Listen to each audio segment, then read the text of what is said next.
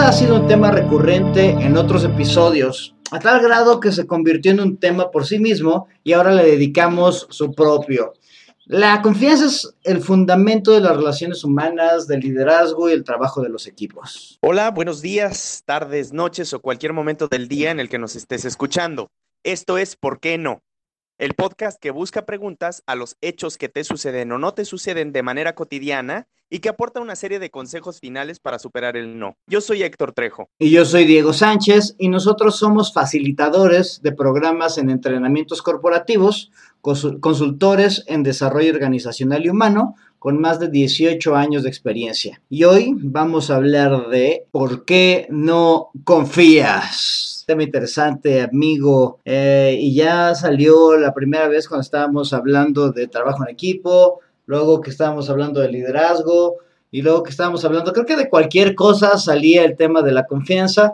Y creo que por fin es momento de hacerle justicia a este, a este tema y dedicarle un capítulo por sí mismo. Diego, pero confiar es difícil. La gente no es confiable. Traicionan tu confianza. Les das la mano y agarran el pie. ¿Cómo hacer para que podamos, podamos confiar? O sea, no confiamos en las personas, primero, porque no es bueno confiar. No es bueno confiar. ¿Y en dónde has escuchado eso, canijo? A ver, porque... En todos lados, desde mi mamá cuando yo era pequeño me decía, no confíes en las personas, no confíes en los adultos, no confíes en las personas extrañas, no le abras la puerta a los extraños. Hasta mis compañeros de trabajo, no confíes en tu jefe, no confíes en tus compañeros de trabajo, te van a traicionar. Estamos generando una cultura de desconfianza, amigo Diego. Entonces, no confiamos porque no sabemos confiar, porque tomamos la premisa de que la desconfianza es protección. Eh, de hecho, yo creo que la sociedad humana, o por lo menos en la que estamos viviendo nosotros, está fundamentada en la desconfianza. O sea, no habría Instituto Federal Electoral, ¿estás de acuerdo? Si no hubiera desconfianza, ¿no? No hubiera notarios públicos si no hubiera desconfianza. Necesitas alguien externo que valide que lo que estás haciendo eh, es legal, es derecho, porque tú no puedes confiar en el pelado de enfrente, ¿no? Entonces, confiar es creo que hasta anticultural, antihumano, antisocial. Además, las confianzas que tú puedes otorgarle a, a la gente se ven dañadas, por decirlo menos. O sea, cuando confías, no te va bien, por lo menos en mi caso, ¿no? Entonces, esta sería la segunda razón de por qué no confiamos. Primero, porque cuando confío, no me ha ido bien. O sea, porque no me ha ido bien cuando he confiado. O sea, me han traicionado y no lo vuelvo a hacer, ¿no? En te han dado gato por liebre. en el dinero, en los negocios, tienes un socio y se quiere agandallar y te quiere quitar hasta la camisa. Les dices a tus papás mentiras cuando eres adolescente porque quieres salir a la fiesta porque no confían en ti. Y vaya, o sea, y estás diciendo de lo menos, ¿no? O sea, hay gente que yo creo que ha perdido todo lo que ha trabajado por confiar en ahí en alguna otra persona, ¿no? Y bueno, creo que ese es el a mí se me hace que es el motivo más poderoso de todos los que traemos hoy para discutir. Híjole, porque luego no hay mucho en qué en qué basarse y fundamentarse para decir lo contrario. Definitivamente cuando confías, te estás arriesgando, estás corriendo un riesgo grave de que te vaya mal, ¿no? Así es. Y, la cuestión es que una vez que tú te abres para poder confiar, y es lo que necesitan los, los, los equipos, los trabajos, para poder dar resultados necesitas confiar en la capacidad de las personas. Pero bueno, eso ya nos, nos iremos más a los modelos de cómo sí confiar ya una vez que lleguemos a la receta. Pero la tercera razón por la cual no confías en las personas, Diego, ¿cuál sería según tú? Eh, según lo que hemos visto, yo creo que no confía, la gente no confía porque no sirve confiar en los demás. ¿Para qué fregados voy a estar confiando en los demás?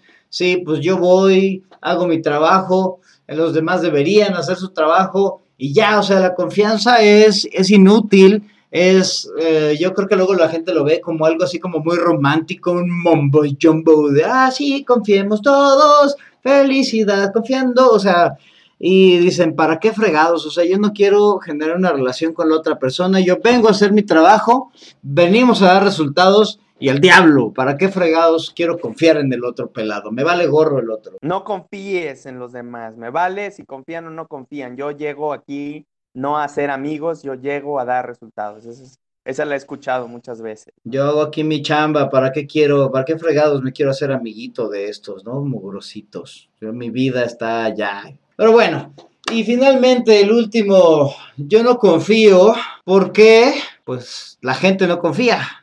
O sea, ¿para qué quieres, para qué voy a dar confiando yo en ti, amigo, si tú no confías en mí? O sea, es, es, es algo inútil, es algo completamente innecesario eh, pues la gente no confía, o sea, ¿para qué fregados me voy a esforzar yo en confiar en alguien, en confiar en ti? Sí, exactamente, o sea, a pesar de que yo les proporcione mi confianza, si ellos no van a confiar en mí, entonces no tiene ningún sentido, ¿no? Esa es la creencia general de las personas. Y a mí también me gustaría invitar a la gente que nos escucha, que nos regalen ahí en nuestro, en nuestro Facebook, que lo vamos a dar al final del programita, a que nos digan cuáles son las otras razones por las cuales no confías en la gente y qué podrías hacer para generar pues más confianza, ¿no?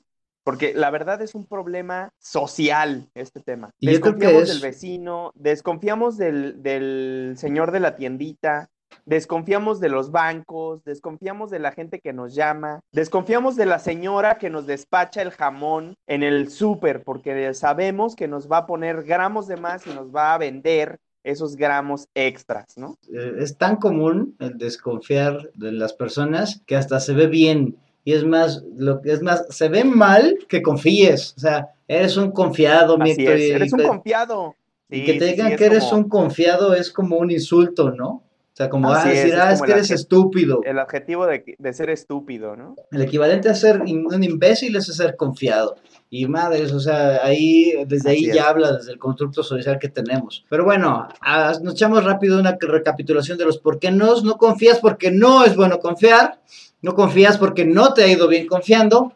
No confías porque no sirve confiar en los demás. Y no confío finalmente porque la gente no confía. Entonces, pues resultaría sumamente inútil. Y antes de irnos a la receta, a mí me gustaría invitar a la gente que nos escucha a que piense en una persona en la que confíe plenamente y nos ayude a dar ese giro. Piensa en alguien en el que tú dices, no manches, ahí yo confío en esta persona. Por ejemplo, yo siempre pienso en mi hermano, que siempre en él confío a ciegas. Y que empiecen a pensar en qué características tiene esa persona o qué acciones hace por las que sí confías. Y también en los beneficios que le ha traído el que generar esa confianza y el generar este vínculo. Con eso en mente, ahora ah, sí, vámonos a la receta. Primero, porque no es bueno confiar, ese es el constructo social, ¿no? Pero la realidad es que confiar es más útil, es más redituable, sí presenta un riesgo, pero es importante el hecho de confiar en la gente en el trabajo, en eh, los equipos, porque de esa manera puedes realmente llegar a dar los resultados que tu equipo necesita, que tu organización necesita. Si no hay confianza, hay un ambiente denso, eh, molesto, agrio, eh, bastante rancio, por llamarlo de alguna manera. Si no confías, entonces la gente no va tampoco a confiar en ti. Es, es un tema de dar y recibir pero principalmente es de dar. Hay un libro de Richard Fagerling, se llama Trustology. Me gustó mucho porque habla justamente de, esta cuestión, eh, del constructo social y de la premisa que tenemos de no confiar en la gente. Pero eso se rompe de inmediato, es simplemente el deseo de confiar, el deseo de confiar y el ejercicio de confiar en que la gente realmente va a responder a la altura de sus máximas y plenas capacidades. Entonces ahí te vas más allá del romanticismo de, ay, confía y te la vas a pasar bien. Si no es confía, porque la gente, si confías, la gente va a dar sus mayores capacidades y nos va a ir mejor a todos como equipo. Confía, porque si tú desconfías, si tú eres un jefe de esos que desconfía terriblemente en su gente, seguramente vas a ir y vas a estar supervisando todo lo que hagan. O es más, te vas a poner a tú a hacer la chamba de las personas que trabajan para ti o para que trabajan contigo. Y entonces, pues vas a estar trabajando el doble, el triple, el cuádruple, mano, y vas a estar agotado, canijo. Velo con, ese, velo con esa óptica. Si empezaras a confiar en la raza que está a tu alrededor, trabajarías menos trabajarías mejor y te daría chance de enfocarte. Sí, pero ahí entramos al segundo, ¿por qué no? Pues porque no me ha ido bien confiando. Al ¡Ah! principio yo era un jefe que sí confiaba, pero después les di tanta confianza que me traicionaron los desgraciados, ¿no? Pero aquí viene el tema, no es confiar por confiar, no es cuando te llega... a lo tarugo. Este, exacto, cuando te llega el novio, ay, este, hagámoslo sin protección. A ver, a ver, o sea, sí confío, ¿verdad? Pero eh, inteligentemente. Ahora, no estoy güey, o sea, los elementos para poder confiar adecuadamente? Primero es la integridad de la persona. Te, te tienes que preguntar si la persona es íntegra, ¿no? O sea, y eso tiene que ver con la, con la actitud, con cómo es, cómo lo percibes, cómo lo percibes a la persona contigo. El segundo, si no me equivoco, es competencia. Tienes que fijarte si la persona es competente para hacer lo que tiene que hacer. No vas a confiar en todos para todo, ¿no? O sea, no es así de, ay, no manches no, como yo confío, te decía de mi hermano, ¿no? Y creo que ya había puesto este ejemplo en un podcast anterior, así de, sí, güey, vámonos de vacaciones, tú maneja el avión. Pues yo sé que ese güey no es piloto, ni mucho menos. Entonces, pues no voy a confiar en él para eso. Pero voy a confiar en él en alguna otra ocasión. Sí voy a confiar en el piloto, pero en el piloto no voy a ir, le voy a contar mis cosas. Pero sí confío para que me lleve a él con seguridad a mi destino, ¿no? Cuando pueda volar en algún momento después de esta pandemia. Y ese es el segundo. Y el tercero, amigo. El tercero, según este modelo, el que nos eh, indica este Richard Fagerlin, es compasión. ¿De qué se trata la compasión? Básicamente es el hecho de entender que las personas se pueden equivocar y tenerles esa paciencia de decir, ok, no eres tonto, puedes cometer errores, pero también puedes aprender de los errores. Mientras más errores tengas, mientras más momentos incómodos y retos logres superar, pues más hábil te vas a hacer. El tema de la compasión tiene que ver con eso, con, con el hecho de entender que las personas son, son capaces de equivocarse y no está mal que se equivoquen. Ok, entonces va a ser la suma de la integridad, que tiene que ver con la personalidad y la disposición de las personas, qué tan competentes son y este, este espíritu de, de compasión es, similar a, una, a un concepto que tiene Stephen Covey de confianza inteligente que dice, mira, si es cuestión de que no tiene capacidad, pues ah, tienes que darle la capacidad, tienes que ayudarle a que se haga capaz, ahí tienes que ver si tienes que entrenarlo, si tienes que capacitarlo y demás, pero si tiene que ver con integridad o con compasión, bueno, pues ahí ya es algo un poquito más profundo y, extender algunas conversaciones más duras, ¿no? Y, más eh, enfocadas en lo que se necesita hacer. Y bueno, ya, ya soy bien inteligente confiando, pero de repente la gente ya dice, bueno, ya me puede ir mejor confiando,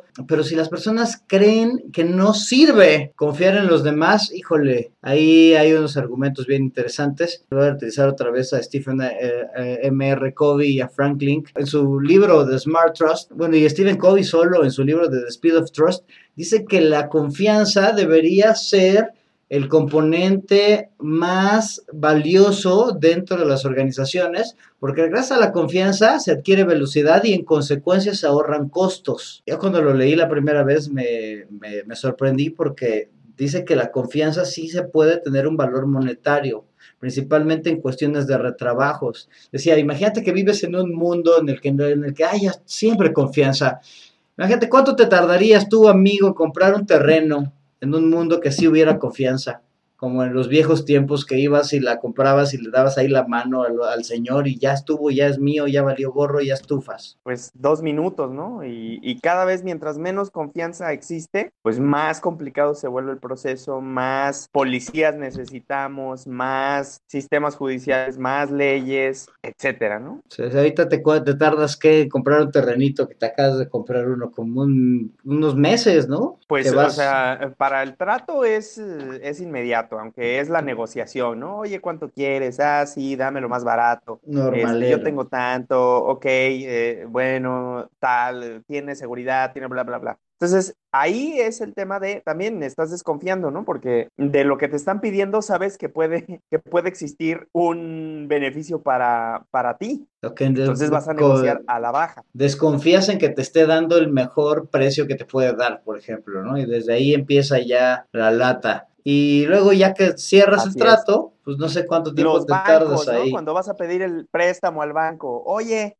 este, préstame dinero, ¿cuánto necesitas? Pues un millón y medio de pesos. Uy, y me vas a poder pagar. vamos a revisar hasta las muelas para ver si sí me puedes pagar. Y necesitamos un fiador porque no confío en ti, entonces tengo que confiar en alguna otra persona. Y luego ya te vas, claro. Que sea tres veces el valor de lo que me vas a pedir, porque si no me pagas me quedo con tres veces lo que me pediste. Y luego finalmente pues haz todo el trámite, ¿no? Y en el puro trámite ahí entre el la, escrituración, que la escrituración no es otra cosa más que una, un tercero en el, el, cual se supone que sí es confiable, haga el registro y formalice el trámite, ¿no? O sea, no sé cuántos actos de desconfianza hablamos aquí y son actos de desconfianza que trae la, la, sociedad y vaya, yo no sé cuánto dinero se ahorraría, pero yo creo que son cantidades impresionantes si estos trámites se pudieran borrar si viviéramos en un mundo ideal de la confianza confiabilísima que pues no existe, ¿no?